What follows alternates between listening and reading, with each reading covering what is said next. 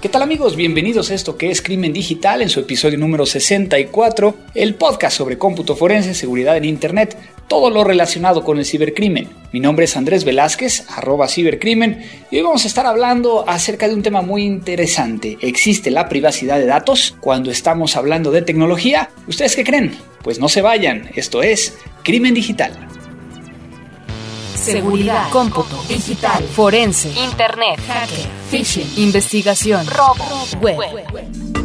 La tecnología avanza a pasos agigantados. Cada día tenemos mayor acceso a la información. Descargamos, compartimos, interactuamos y también nos ponemos en riesgo. Cuídate. Crimen digital. Con todo lo que necesitas saber sobre el combate a los delitos informáticos y el cómputo forense. Llevado de la mano de Andrés Velázquez.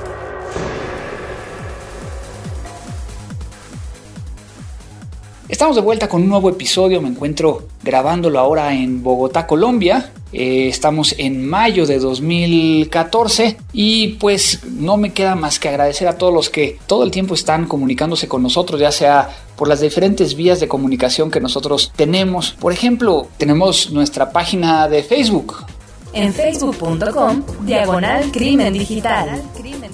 Gracias a Leo Martínez de Nuevo León en México, Mefisto Félez de Chile, Juan Carlos Díaz Arias de República Dominicana, Jorge Cerón del DF, Eduardo Rojas Oviedo de Costa Rica, Ashley Ramírez de Tuluá, Colombia, Aldo Ulises Ponce Cepeda de Chihuahua en México, Luis de Medellín, Colombia, Francisco Mascorro también de Monterrey, Nuevo León en México, Luis Dávila, que es un guatemalteco pero que vive en Bélgica, muchas gracias por escucharnos hasta allá, también Henry MacLeod de Toluca, Javier Calderón, Alexandro Díaz Barriga, Saúl Laguna, Luis Germán Torres Reina, Ademir Cuadros y Edgar Cerón que nos comunicaron vía Facebook para eh, estar interactuando con nosotros, incluso aquí de nuevo, muchas gracias a, Felipe Yuc de Valencia, España, que comenta o hace una sugerencia para este podcast que le pareció muy interesante abordar asuntos que no son puramente técnicos, sino un poco más sociológicos y que le gustaría que platiquemos un poco sobre metadatos en tweets. De hecho, estuve hace un par de meses compartiendo cierta información vía Twitter acerca de los metadatos. Vamos a ver si podemos llegar a hacer algo particularmente de ese tema. Recuerden que también nos pueden llegar a contactar vía Twitter en arroba crimen digital. Por ejemplo, eh, señorita Karen, Dani de Lara 40, eh, Vicorrito, Tony AG31, OU Miu, Afrosolix, que es Freddy Haas, Cefos 1900, Dangel SP, P Colorado 80, y DAPA 13, estos dos últimos de Colombia. Muchas gracias a, todos los que nos están siguiendo de Colombia. Y finalmente, vía nuestra página www.crimendigital.com, Jaime Juárez de Aguascalientes, Fernando del Río, que le gustó mucho el episodio y que incluso le gustó más la rola del episodio pasado, y Aldo Ulises, quien comenta que muy bueno como siempre, que sigamos así. Pues muchas gracias a todos aquellos que compartieron información con nosotros, que estuvieron enviando y haciendo sus comentarios. Y pues yo les comento que estoy muy contento porque siempre hay mucha participación de todos ustedes. Obviamente hay todos aquellos que no han comentado, que no les he mandado un saludo. Mándanos un mensaje para que los podamos llegar a incluir. Déjenme saber que nos están escuchando. Lo nuevo.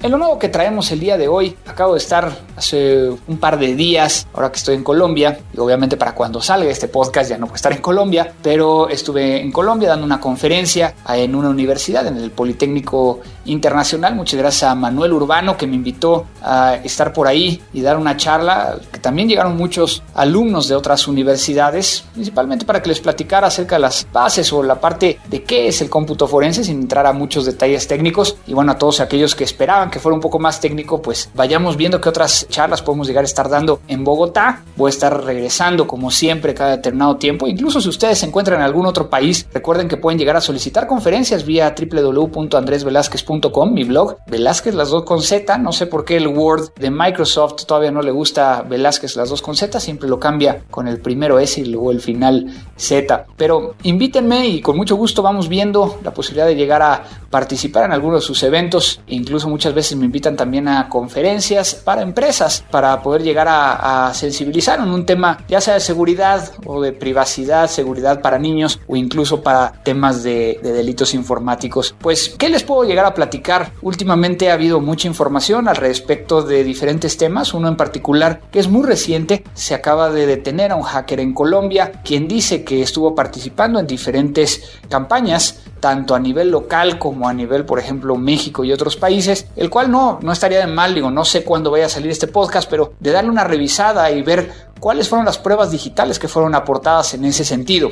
Crimen digital. En otros temas, se viene ya el evento SAKE de la empresa Guidance en Estados Unidos, una de las conferencias más importantes del gremio orientado a producto, obviamente, eh, es decir, que se habla mucho alrededor de la herramienta Encase, sin embargo, hay muchos otros proveedores y, se habla acerca de nuevas metodologías, nuevos, nuevos temas, y también a finales de año va a ser la conferencia de la HTCIA, High Technology Crime Investigations Association, en Estados Unidos, en este caso va a ser ahora en Texas, donde ese no tiene que ver con productos, sino más sobre metodologías, nuevas cosas que están sucediendo. Aquellos que vayan a estar por allá, ya sea en el SAIC o en el caso del HTCIA, pues acérquense. En el caso del HTCIA, incluso voy a estar dando una ponencia acerca de los mitos y realidades del cómputo forense en América Latina, particularmente de por qué en América Latina es muy difícil poder llegar a incorporar herramientas de eDiscover o eDiscovery, que es algo que estamos viendo muy, muy ya a menudo por parte de los proveedores de hardware y de software,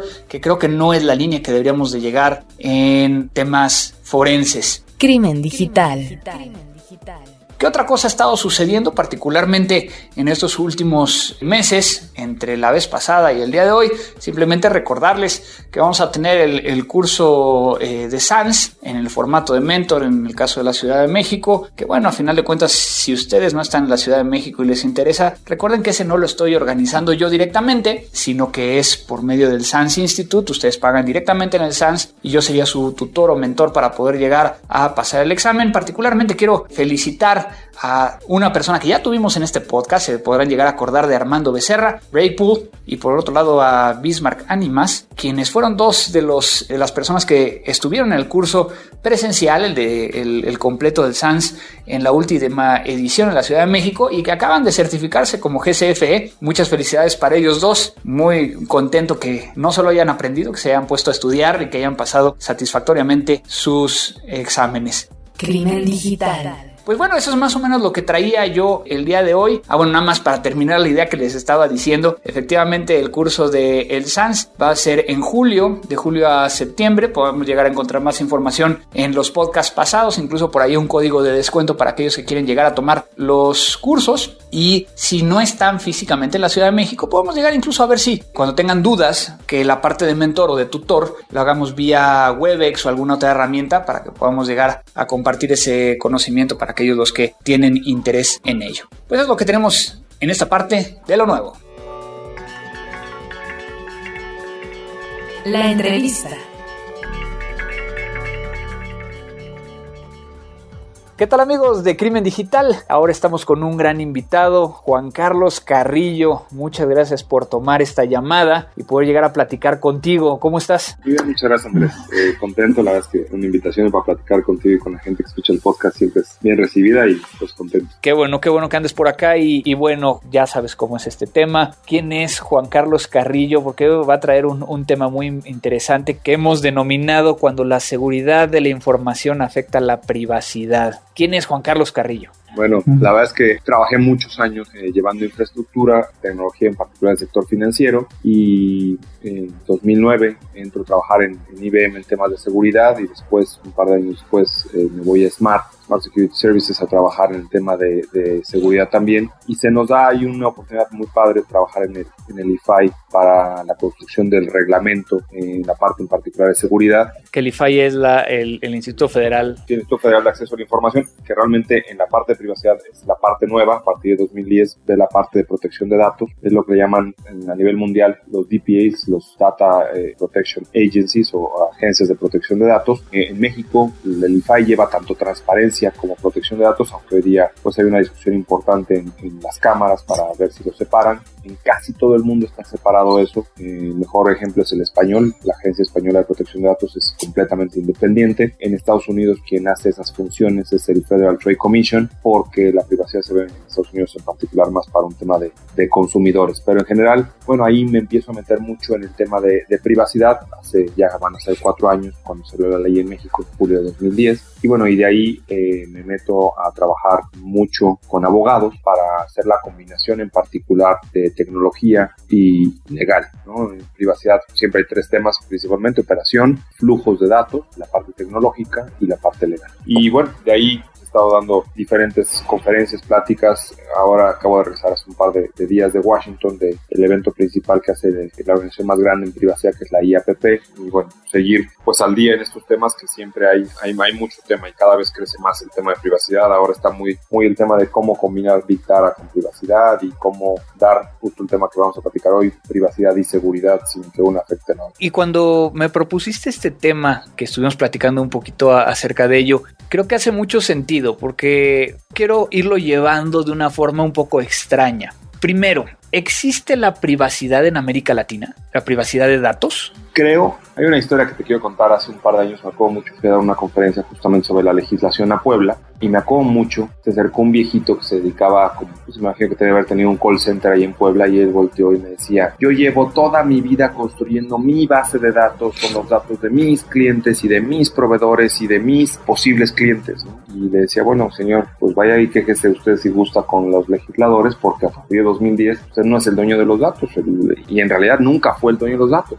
Entonces, contestando un poco tu pregunta, me parece que aunque la legislación, en particular Colombia, eh, Argentina, México tienen buenas regulaciones, Uruguay tiene ahora también una, bastante buena. Creo que del, ser al deber ser, pues desgraciadamente hay una gran distancia. Entonces, contestando un poco tu pregunta, me parece que aunque están las legislaciones, para que haya primero una legislación, la legislación es el primer paso, pero luego viene la cultura y creo que la cultura todavía no existe, ¿no? Sigue habiendo mucho este tema de la ley a mí no me aplica, o eso en los primeros años, 2010, 2011, tú escuchabas que N cantidad de empresas te decían, eso no me aplica, ¿no? Y ahora mucha gente cree, y que es una muy, con, eso creo que cierro la pregunta, cree que la privacidad es únicamente publicar un aviso de privacidad y que nos quedamos muy cortitos en eso. Porque a final de cuentas Estados Unidos tiene leyes de privacidad, pero hasta cierto punto no tienen privacidad. O sea, gracias a su Social Security Number puedes llegar a sacar toda su vida. Hay una estadística que dice que tú sabiendo el nombre de una persona, su apellido, y su código postal, eh, llegas al 93% de la población de Estados Unidos, ¿no? Ni siquiera un social security Con puro nombre, apellido y zip code, le llegas a pegar al 93% de la población, porque además hay que entender que en Estados Unidos los códigos postales son casi por calle o por cuadra, ¿no? Es diferente, pero, pero sí. ¿Qué ha pasado? Y es el gran debate hubo una, conversación súper interesante ahora en Washington entre uno de los comisionados, una, la comisionada francesa, por cierto, muy guapa, eh, un comisionado holandés y un comisionado inglés. Y del otro lado, un, un experto en privacidad en Estados Unidos, que la gran discusión, la base del conflicto, principalmente y con Safe Harbor y todo este tema de Snowden, pues ha venido a, a, criticarse más, es la protección de datos en Europa se ve que se tiene que proteger al ser humano y se ve como un valor fundamental del ser humano. Y en Estados Unidos se ve la protección del consumidor y entonces justo por eso quien protege la privacidad en Estados Unidos es el Federal Trade Commission, ¿no? Están pensando en cómo proteger al comercio, no están pensando en cómo proteger al individuo como tal, no lo ven como un derecho humano a la privacidad, ¿no? Entonces eso hace que en Estados Unidos haya leyes sectoriales, o las más comunes HIPAA, que es para el tema de salud, tienes el tema que el mismo PCI en tema de tarjetas de crédito está involucrado en tema de protección de datos. Tienes temas como eh, estatales, Massachusetts y California se distinguen de tener los temas de privacidad más altos. Tienes Senators Bills en particular. Tienes para niños eh, menores de 13 años cómo se tienen que proteger sus datos de forma diferente. Tienes GLBA para temas de cheques. El caso es que cuando sumas entre los 50 estados más las regulaciones o, bills federales, se juntan casi cerca de 400 regulaciones que no se termina de entender si es privacidad o más eh, un tema de protección del consumidor, pero es completamente diferente a lo que tenemos en México, donde es una ley, una sola legislación federal. Privacidad de datos, protección de datos, ¿qué es lo que realmente estamos entendiendo? No desde un punto de vista legal, desde un punto de vista técnico. Muy, muy buen punto. Yo, yo creo que la privacidad se termina dirigiendo más hacia un término legal y en temas tecnológicos, que creo que es lo que nos incumbe un poco más hoy, se habla más de cómo protejo el dato. ¿no? Porque la ley, y la ley en México en particular es muy, muy clarita, eh, y creo que es una súper ventaja de nuestra legislación, no prohíbe los flujos de datos. ¿No? La ley nunca te va a decir que no puedes hacerlo. Por ejemplo, nuestro reglamento es súper avanzado en tener términos como datos en la nube, ¿no? Y los permite, pero dice hay que poner las medidas de seguridad necesarias para que esto se siga dando. Entonces, me parece que a nivel tecnología, lo que nos tiene que preocupar es cómo protejo el dato. ¿no? Y cómo protejo el dato en cualquier parte del flujo de los datos, que ahí está el problema. Déjame termino esta pregunta diciendo justamente lo que muy pocos han entendido en un aviso de privacidad que nos va a decir justamente cómo protegerlo. Lo dice, si tú ves un aviso de privacidad, el, el de Vips o el de Liverpool o el de tu empresa, casi el machote es el mismo. Va a decir la razón social, va a decir tres cosas principalmente. Las finalidades, o sea, ¿para qué quiero el dato? Tratamientos que voy a hacer con ellos y transferencias, ¿a quién se los comparto? Si tú ves ahí, no hay ningún término tecnológico, ¿no? O sea, ¿para qué quiero el dato? Pues eso lo va a definir el área de. ¿Qué voy a hacer con él? Te lo va a definir el área de negocio. ¿Y a quién se lo voy a compartir? Lo define también el área de negocio. Ese es el problema que nos está trayendo esta conexión entre privacidad y seguridad. O sea, el, el área legal o el área de negocio entiende hay que dar privacidad porque hay una ley que me lo pide y el de TI voltea y dice, ah, ¿sabes qué tenemos que hacer? Hay que cifrar todo, hay que bloquear todo, hay que poner eh, DLPs en todos lados. Espérate, primero hay que entender dónde hay datos personales y dónde no hay datos personales, dónde sí hay que proteger y dónde no vale la pena proteger. Esa ha sido la problemática y lo que sucede en la mayoría de las empresas es que el DTI no conoce, no entiende de leyes y el abogado no entiende nada de tecnología. Y es entonces ahí donde, donde hay un tema particular que, como tú sabes, yo he estado acercándome mucho al, a la ley, al reglamento, principalmente desde el, desde el punto de vista, como llaman dentro del Instituto Federal de Acceso a la Información, la parte verificatoria de verificación. Es decir, ya cuando alguien se quejó y, y entonces la autoridad tiene que ir a, realizar y obtener pruebas, pues obviamente no es claro. Y lo mismo sucede con, con el, uno de los derechos ARCO, que sería la cancelación. Es una historia. Es pero un tema que nos podríamos aventar 45 minutos explicando. Es decir, cuando, y para todos nuestros podescuchas que a lo mejor no están en, en, países donde, donde hayan escuchado acerca de los derechos ARCO, uno de estos derechos, la cancelación de los datos. Es decir, que tú los hayas dado y después de un tiempo tú hables y digas, ya no quiero que los utilicen, quiero que los cancelen. Y mucha gente entiende por cancelar el borrar. Así es. ¿Qué es cancelar? Técnicamente hablando. Hay historias hermosas de las cancelaciones y les voy a contar un poco, ¿no? La ley me dice, tal cual lo explicaste perfecto, yo puedo llegar y decir, es, ya no quiero, voy a ponerles la historia, voy a hacer el flujo típico. Yo fui empleado hasta hace un par de semanas de un banco en México. Y entonces yo tengo todo el derecho, porque la ley me lo otorga, a ir a la ventanilla de atención a derechos arco del banco y exigir mi derecho de que cancele mis datos. Y vuelvo a los puntos que mencionaba antes. ¿Por qué, ¿Por qué la cancelación tiene sentido? Porque la finalidad, la palabra, ¿se acuerdan que en el aviso privacidad había un tema que decía ¿para qué quiero los datos? Ya no existe, porque la relación es inexistente. Pero, pero, y aquí es justamente donde Andrés hace muy buen comentario, no los pueden borrar todos mis datos. ¿Por qué? Bueno, porque el banco tiene que seguir haciendo declaración de impuestos, va a tener que pagar PTU todavía de este año, ante el Infonavit tiene que seguir demostrando, la Secretaría de Hacienda y Crédito Público le va a seguir pidiendo tener evidencia de mis datos por los siguientes cinco años. Y algo más sencillo, si alguien habla y pide referencias de ti, exacto. Tienen que decir, pues sí, sí trabajo. Sí trabajo aquí, pero entonces, exacto, es, es, es, es un tema súper complejo. Yo normalmente cuando explico la cancelación, la explico como el episodio número 5 de Star Wars, cuando a Han Solo lo congelan en carbonita, ¿no? No lo puedes matar, no, no puedes matar el dato porque el dato lo, sigues necesitando para otras finalidades, pero para el fin del tratamiento en particular que dijiste en el aviso de privacidad, deberías de dejar de usarlo para esa finalidad en particular. Y eso legalmente suena muy fácil, técnicamente es casi imposible. ¿Cómo le digo a una, sería como decir, de la base de datos solamente puedes venir a tomar el dato si lo pides bajo estos términos? Uh.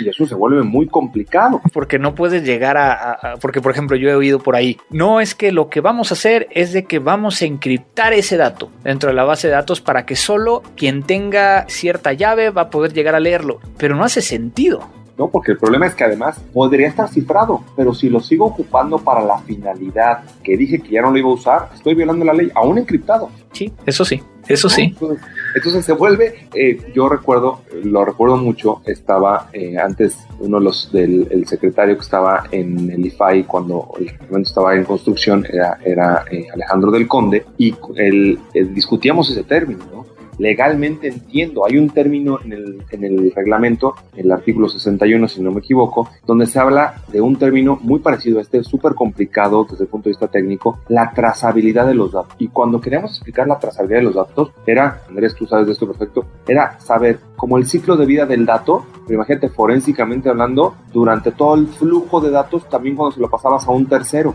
o cuando un encargado más lo veía. Se vuelve legalmente, está fácil de escribir y de, definir. Ah, bueno, pues que cuando yo quiera preguntar en dónde está viviendo un dato, me digas en dónde está. Sí, pero cuando estás hablando de base de datos, voy a poner ejemplo de una telefónica o de un banco y estás hablando de millones de datos en, dentro de una tabla o dentro de una base de datos plana, pensándolo así, estás hablando de un proceso súper complicado que además le va a pegar a la operación propia del negocio. Se nos olvida, se nos olvida muchas veces o, a quien está arrastrando el lápiz para crear estas leyes que, que muchas veces no lo ven hacia un tema digital y es la realidad, sino que lo ven como la base de datos del tarjetero que a lo mejor tengo o de que lo tengo escrito en lo mejor en, en papeles, pero realmente es más digital que físico, ¿no? Oh, no, y además porque tienes que entender cuando estas legislaciones empiezan hace 40 años, la mayoría del documento era un documento físico. Muchos de estos controles son muy lógicos en el ambiente físico, pero al entrar al ambiente digital se vuelven muy complicados. Y cuando empiezas a sumar todo ese tipo de, tendencias del Big Data, pues se vuelve todavía más complicado porque justamente lo que empiezas a hacer, a darte cuenta es que el dato tiene valor entre más lo relacionas con otro dato, ¿no? Sí. Entonces, ¿Cómo le haces para.? Hay, un, hay otro concepto en la legislación que también legalmente se oye muy bien, pero cuando lo llevas a la práctica, que es disociar la información, que básicamente es que todo lo que tiene sentido en una base de datos, que es asociación de los datos, lo separes. Entonces, rompes las relaciones entre las tablas. Exacto. Eso es básicamente lo que dice la legislación: es que entre si tú disocias la información, o sea, rompes relaciones en las tablas, el riesgo de privacidad es menor. Sí, claro, pero el performance y el valor ya no, ya no es nada. Claro. Entonces, ¿cuándo, ¿cuándo, la seguridad de la información afecta la privacidad? ¿Qué, qué casos este, de terror nos traes el día de hoy? Mira, hay una frase, yo soy muy, muy, muy fan de, Benjamin Franklin y que decía que aquellos que renuncian a su libertad por más seguridad no merecen la libertad ni la seguridad, ¿no? Entonces, creo que hay dos visiones del tema seguridad y privacidad. Tres visiones, te diría. La visión del ciudadano de a pie, la visión de la empresa y la visión del, del país. Ajá. Cuando tú analizas las leyes de privacidad en particular en Estados Unidos, antes del 11 de septiembre estaban a punto de salir varias, estaban en el tintero muchas iniciativas de ley de privacidad. Cuando viene el 11 de septiembre y se hace el Patriot Act, que es básicamente que el gobierno estadounidense puede verificar mails, llamadas, mensajes, lo que sea, pues en ese momento no, no puede existir el Patriot Act y al mismo tiempo una ley de privacidad en la cual el gobierno no va a ver lo que haces. ¿No? ¿no? No pueden convivir estas dos. Entonces, yo siempre digo, la privacidad y la seguridad son primas, pero no son hermanas. Entonces, a nivel gobierno, ahí hay un conflicto bien complicado. A nivel empresa, nos vinieron hace cuatro años a explicar un tema de privacidad que históricamente nadie había tocado, no había entendido, nadie había hecho nunca nada. Entonces, poco habíamos invertido fuera de ciertos sectores en seguridad y de pronto te sale una regulación que te empieza a exigir que pongas ciertos controles de seguridad, creo que ayudan estas regulaciones a que en las empresas se, se empiece a generar la cultura, pero también no hay que malentenderlo porque en muchas empresas también a quien de TI le han encargado el tema de privacidad, al de seguridad. O incluso confunden, ¿no? O sea, a mí me ha pasado el llegar a, el otro día fui a un, corporativo muy grande de, de aquí en la Ciudad de México y a la hora que llego me dicen, le voy a tomar una fotografía y me le quedé viendo, puse la mano enfrente y dije, y el aviso de privacidad donde tengo que firmar, porque obviamente es un dato sensible y tendría que ser autógrafo, ¿no? Sí, sí, correcto. Tuve que salirme a echar un café con la persona que iba a visitar afuera de la organización porque si no había, si no había foto no me dejaban entrar, pero pues yo no me iba a tomar la foto. Entonces, ¿y sabes quién lo estaba viendo? Gente de recursos humanos. Sí. Entonces te empiezas a, dar unos cabezazos ahí con, contra la pared por lo que realmente está sucediendo dentro de las empresas, ¿no? Andrés, tú y yo que nos toca ir a visitar a clientes, eh, nos toca un ejemplo que yo creo que tú lo has usado en cantidad de veces, todos estamos en mental lo hemos hecho. Llegas y ves la carpeta hermosa que tiene el policía en la entrada y apuntas tu nombre y te haces medio güey para tardarte para ver quién más está escrito y quién más vino a ver al, cliente. Claro. ¿No? Y más, más si está a, la misma persona que tú vas a ver, ¿no? Claro, y ahí ves a quién vino a ver y cuándo lo vino a ver y cuánto tiempo se quedó, porque ves a qué hora se entró y a qué hora se fue. Y tú preguntas, y yo, empresa que llego a hablar del tema, y les pregunto, ¿qué sucede con esa carpeta después? ¿Quién la administra? ¿Quién la lleva? ¿Cuál es la finalidad? ¿Qué se va a hacer después con ella? ¿Quién más la puede ver? ¿Quién la revisa? ¿Quién la administra? Nadie tiene idea. Sí, es impresionante. Entonces, el gran problema que nos trae las leyes de protección de datos, las leyes de privacidad, es que nos hacen cuestionarnos un tema y decir, ¿y tanta información sí la necesito toda? Y ibas a comentar el tercer caso, ¿no? El de ciudadano a pie. El ciudadano históricamente, nadie lee los contratos ni en México ni en ningún lugar del mundo. Hay una estadística que dice que si leyéramos todos los Terms of Agreements cuando entramos a Facebook, Instagram, cualquier eso, te echarías un mes por año de leerlos todos cada vez que cambian los avisos de privacidad. Entonces es imposible que leas todo, ¿no? En este documental que te comentaba hace unos minutos de, de Terms and Conditions May Apply, va mostrando cómo desde el 2000 hasta este año ha ido cambiando por ejemplo, usan el caso en particular de Google, ha ido cambiando su notificación o su política de privacidad, donde al principio decía que podía tomar ciertos datos y poco a poco dice, bueno, también los puedo procesar y también puedo empezar a generar contenido sobre eso y cada vez más han ido modificando y es lógico porque también hace 14, 15 años no entendíamos el valor que tenía la información. Hoy día es moneda de cambio, no es que los servicios sean gratuitos, simplemente que ahora en lugar de pagar con dinero pagamos con nuestra información, con nuestros datos personales. Entonces, para el ciudadano de a pie, o para desde el del otro lado del, río, para el consumidor, como lo ven en Estados Unidos, también es un cambio de, perspectiva. ¿Cómo ahora le hago? Porque yo sí quiero tener Google, yo sí quiero tener mi Gmail, o yo sí quiero tener mi Hotmail, o sí quiero tener Yahoo, pero no quiero que me esté llegando promociones de algo porque ven que estoy mandando mails de que de que me voy a ir a Acapulco, no quiero que me lleguen promociones de eso, o voy a ir a Colombia y no quiero que me esté llegando información de eh, un bar allá, no lo sé, pero en particular para nosotros también es un tema que históricamente pues no lo entendemos, ¿no? Me dices, oye, te lo doy de gratis, nunca nadie, Homero Simpson se iría al, al súper los domingos para comer de a gratis, ¿no? Entonces es igual, nos gusta lo gratuito, pero no entendemos que realmente no es gratuito. Lo estoy pagando, nada más que no estoy pagando con dinero, estoy pagando con mi información. Y que realmente no hay un,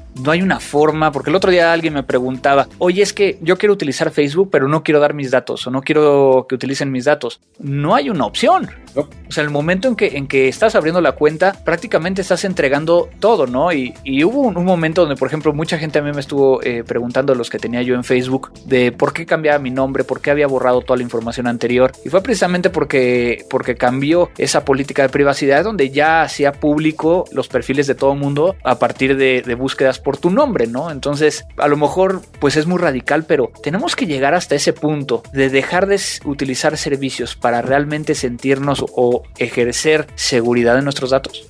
Yo tristemente, Andrés, creo que depende de la circunstancia de las personas. ¿Qué me refiero? Cuando la información que compartes, pues mira, sigo compartiendo mi información en Instagram, ¿no? Instagram fue muy famoso que dijo, pues yo tengo derecho de comercializar las fotografías, ¿no? Y todo el mundo se puso como loco, pues es que nadie había leído los términos y condiciones, pero ahí decía que el dueño de la información era él. Cuando me empieza a afectar, ese día es el día que la gente se despierta y dice, ah, es que no, yo no quería eso. Sí, Pero antes, mientras es un free ride, todo el mundo se sube y todo el mundo lo usa. Creo que al final de cuentas, cuando vamos a empezar a creo es muy chistoso, pero quien creo que va a despertar en este tema más van a ser los chavos. Cuando el bullying empieza a ser, que ya es bastante fuerte en internet, es cuando van a decir, es, ah, ya no quiero compartir tanta información. Y creo que van a ser más en ese, gru ese grupo social el que va a ir forzando a las redes sociales a ser un poquitito más respetuosas. ¿El problema cuál es? Que del otro lado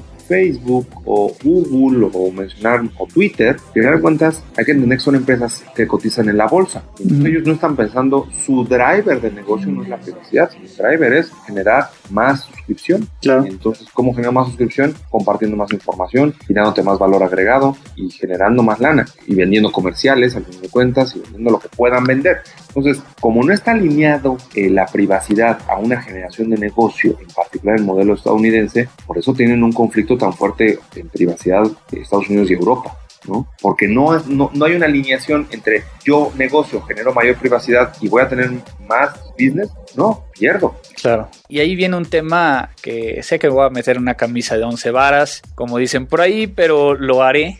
Hablaste hace rato de los niños y la privacidad de los niños y que muchas veces su privacidad es vulnerada por una de las personas más cercanas y que más los quieren, que son los papás. Y de hecho lo platicamos en la última comida que tuvimos y, fue un tema ahí de discusión. ¿Qué opinas tú como estudioso de, de todo este tema de privacidad al respecto de los niños y los papás que publican sus fotos y sus datos en Internet? Me tocó ir a dar hace poquitito a la escuela de mi hija una plática sobre el tema y bueno, justamente había una discusión entre los papás porque se le ocurrió a una chava, una niña de primaria, tomar su iPad en una exhibición que había de la escuela y grabar, pues no sé, a más de la mitad de la escuela y después subirlo a YouTube, ¿no? Criticamos mucho a un Facebook, ¿no? Porque al final es como, como el más malo pareciera en el tema de privacidad, pero, pero al menos en Facebook puedo controlar que sean tal vez mis amigos, pero si lo subo a un YouTube por inconsciencia, porque yo creo que el ejemplo que tú pones ahorita, ¿no? El papá que sube la foto o que tuitea una foto o algo así, no lo está haciendo en un mal plan, en el mejor de los casos, pero sube a YouTube y en ese instante lo puede ver cualquier persona en cualquier lugar del mundo, ¿no? Y bueno, se hizo todo un tema y entonces un papá quería demandar, ¿pero a quién demandas? ¿Al papá? ¿Al papá de la niña que videograbó? ¿A la escuela porque se videograbó entonces en su escuela? ¿O cómo le haces? Creo insisto, que estamos en pañales. Y déjame explico esto mismo, Andrés, en un ejemplo muy sencillo. Cuando vino la revolución industrial, todo el mundo estaba feliz todo el mundo, ¿no? Y estudiamos eh, la revolución industrial en la primaria, en la secundaria y era, bueno, wow. Y nadie pensaba nunca en las huelgas, ni en los sindicatos, ni en las consecuencias de la revolución industrial. Lo mismo está pasando ahora cuando se inventó Internet, nadie estaba pensando en los temas propios de la privacidad, pero esto es exactamente igual que un sindicato, igual que una huelga, igual que las vacaciones para el obrero. Tenemos que ponerle límites porque inicialmente sale por un tema completamente innovador, inocente, y entre más tiempo lo vas llevando ahí está contestando tu pregunta, tiene que haber la conciencia de qué subo, dónde lo subo y bajo qué circunstancias lo subo, ¿no? Yo creo que aislarnos hoy en 2014 sería casi imposible, ¿no? ¿Qué mostramos a nuestros hijos en qué redes sociales, bajo qué circunstancias? Yo creo que todavía nos falta un montón por aprender un montón porque yo tengo que reconocerlo, yo tuvo bastantes fotografías en particular de mi hija, pero sí siempre me entra el miedo de decir, bueno, ¿qué tanto riesgo hay aquí? Y desgraciadamente, el problema con esto es, hoy no veo todavía ningún riesgo, pero ¿qué pasa si mañana Facebook cambia por completo los términos y condiciones o Google o Instagram y ya me afecta a mí? Y la gran problemática es, si nuestros amigos del podcast no lo saben, es que todo lo que hemos firmado, en particular Facebook y Google, se gobierna bajo las leyes del estado de California. Claro. Entonces, la autoridad en particular, el IFAI, para que pudiera hacer algo, tendría que hacerle una solicitud a la Federal Trade Commission. La Federal Trade Commission, al gobierno del estado de California, entra en un juicio internacional que probablemente se vaya a La Haya y para cuando estamos hablando esto pasaron 5 o 6 años, ¿no? Para que se resolviera un caso como eso. Y era precisamente lo que te iba a comentar, ¿no? Al final de cuentas, por ejemplo, en el caso de la telefonía, nadie pensó que existiera las amenazas vía telefónica o las, la ingeniería social vía telefónica y demás. Pero a final de cuentas, en los casos, en los ejemplos que tú pusiste, así como la telefonía, estamos hablando de que se puede llegar a, controlar a nivel país, pero el Internet creo que tiene una variable que es la jurisdicción, que nos viene a dar en la torre, pero cañón, porque ¿qué es lo que estamos viendo? Lo estamos viendo en Perú, lo estamos viendo en Venezuela, lo estamos viendo en Estados Unidos. Es yo quiero llegar a legislar el Internet, como si fuera algo de un país. Y nunca vamos a encontrar o nunca vamos a llegar, si esa es la línea, de poder llegar a hacerlo por país, porque estamos hablando ya de un ente global, ¿no?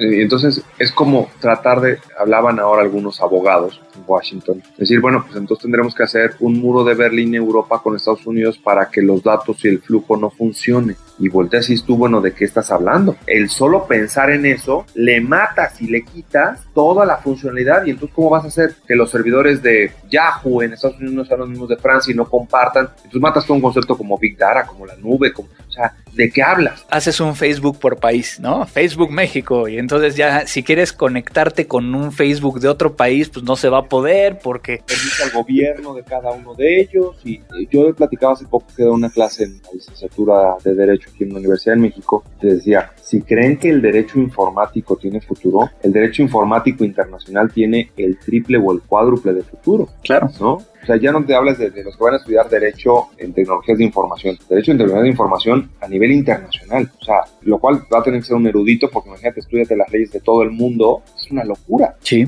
sí, no, y es un tema muy interesante. Pues, Juan Carlos, digo, a final de cuentas son muchas cosas las que vienen a, a la mesa y quiero cerrar con una en particular. ¿Qué deberíamos de hacer para que efectivamente la seguridad de la información de nuestros datos sea correcta y que pueda llegar a mantenerse la privacidad de, de, los mismos. Yo te diría, lo mismo ahí aplica exactamente igual para empresas que para personas. Clasificar tu información. A ver, no quiero recibir llamadas telefónicas en mi casa. No pongas el teléfono de tu casa en ninguna solicitud de nada. Más hoy día que podemos poner el celular o el teléfono. Estoy poniendo un ejemplo no quiero que nadie vea las fotografías de mi sobrino. No subas, no tomes ni con tu teléfono. Ponías hace rato en Facebook de un eh, forense sobre un teléfono de alguien que según esto había hecho un wipe y los recuperó.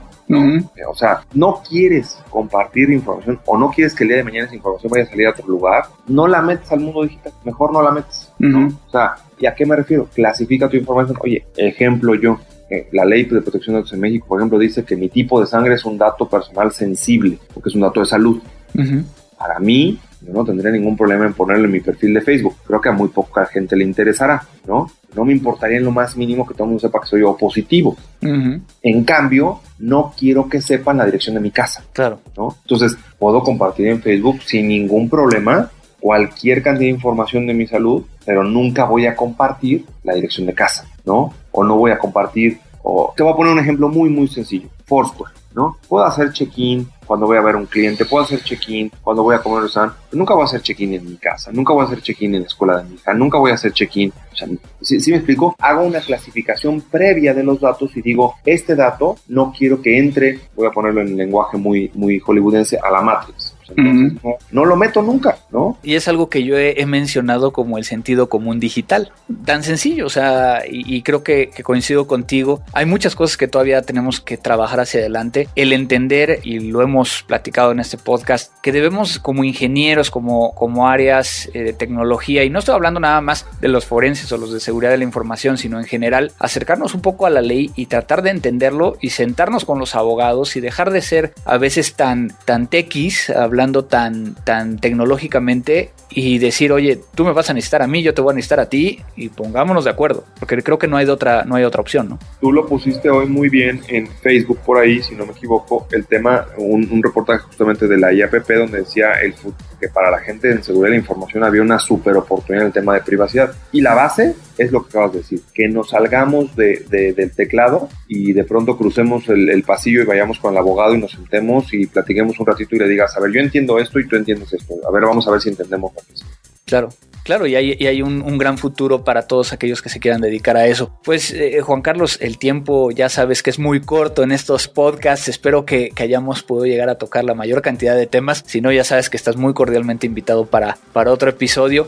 Y pues no sé si quieras agregar algo acerca de, este tema tan interesante que nos trajiste el día de hoy. Para cerrar, creo que me encantó la idea. La conciencia digital es, no tengo que pensar solamente en el hoy, porque el problema es que cuando subo cualquier dato a la, a la red, normalmente la existencia del dato es, para siempre. Entonces, pensar muy bien qué voy a hacer con el dato y lo mismo creo que a nivel de empresas, a nivel de gobiernos, pasa exactamente igual. Es, ¿para qué quiero el dato? Antes de tomarlo, antes de procesarlo, antes de hacer cualquier cosa con la información, es hacerlo. Y pensar en mis procesos. Creo que todavía más allá de ser un tema puramente técnico, es un tema de procesos y de entender qué va a hacer, qué va a pasar con el dato y qué voy a hacer en uno, dos, cinco o diez años con el dato. Y como bien lo dijiste, habrá algunas empresas que necesitan vivir de los datos y que no van a poder llegar a evitar obtener eh, datos, pero pueden llegar a eh, a lo mejor simplificar o a lo mejor obtener menos datos de lo que están haciendo hoy en día con todas estas regulaciones. Pues muchas gracias por, por compartir todos estos temas. ¿Dónde te puede llegar a localizar la gente si tiene alguna pregunta, si quiere invitarte para una conferencia? No, encantado. Eh, mira, en Twitter estoy como Juan-Carrillo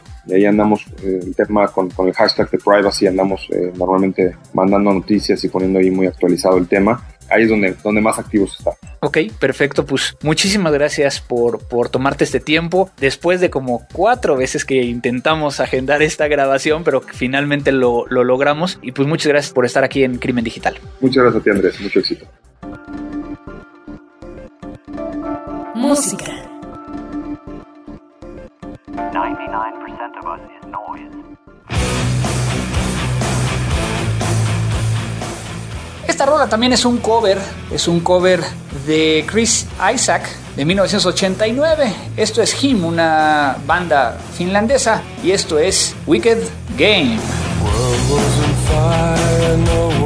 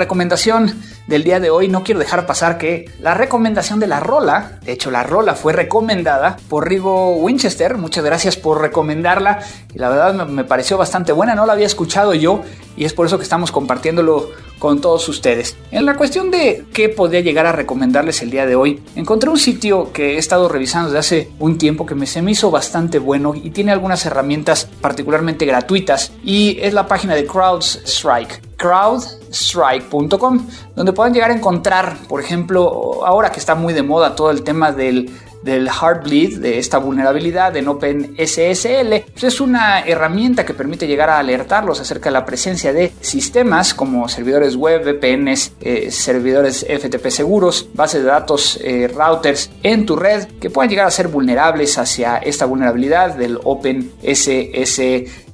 Funciona para Windows. También tiene una herramienta que se llama Crowd Response, que es para recolección de datos en caso de un incidente a nivel local dentro de una computadora y algunas otras herramientas que permiten no solo hacer temas de prevención, sino también de seguridad. Eh, por ejemplo, tiene uno en particular que se llama CrowdRE, que es para Reverse Engineering o ingeniería reversa, como un plugin para IDA Pro, que es una de las herramientas que utilizamos para ingeniería reversa. Aprovecho para comentarles que el próximo podcast va a ser precisamente sobre ingeniería reversa con uno de mis profesores, Lenny Seltzer, que es el quien está dando los cursos del SAN sobre ingeniería reversa y que nos va a hablar un poco acerca de qué es este tema de ingeniería reversa. Obviamente este es un spoiler alert, pero pues yo quería comentarles porque estoy muy contento. Lo había grabado ya desde hace un tiempo, sin embargo acuérdense que ese tipo de conversaciones las hago en inglés, después tengo que traducirlas, tenemos que hacer el voiceover, tenemos que hacer varias cosas y por eso nos tardamos un poquito más en poder llegar a tenerlos listos para todos ustedes.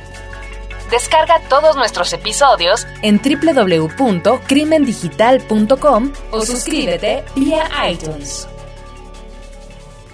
Pues no me queda más que agradecerles a todos ustedes que hayan escuchado este episodio número 64. Muchas gracias a Juan Carlos Carrillo que estuvo en la entrevista. También muchas gracias a Abel Cobos en la edición de este podcast. Muchas gracias por seguir ahí, apoyarnos con esta iniciativa. A todos ustedes que nos están escuchando y pues síganos mandando sus comunicaciones. Déjenme saber que ustedes están recibiendo esta información. Me da mucho gusto que se acerquen y me saluden y me digan, oye, es que yo escucho el podcast Crimen Digital.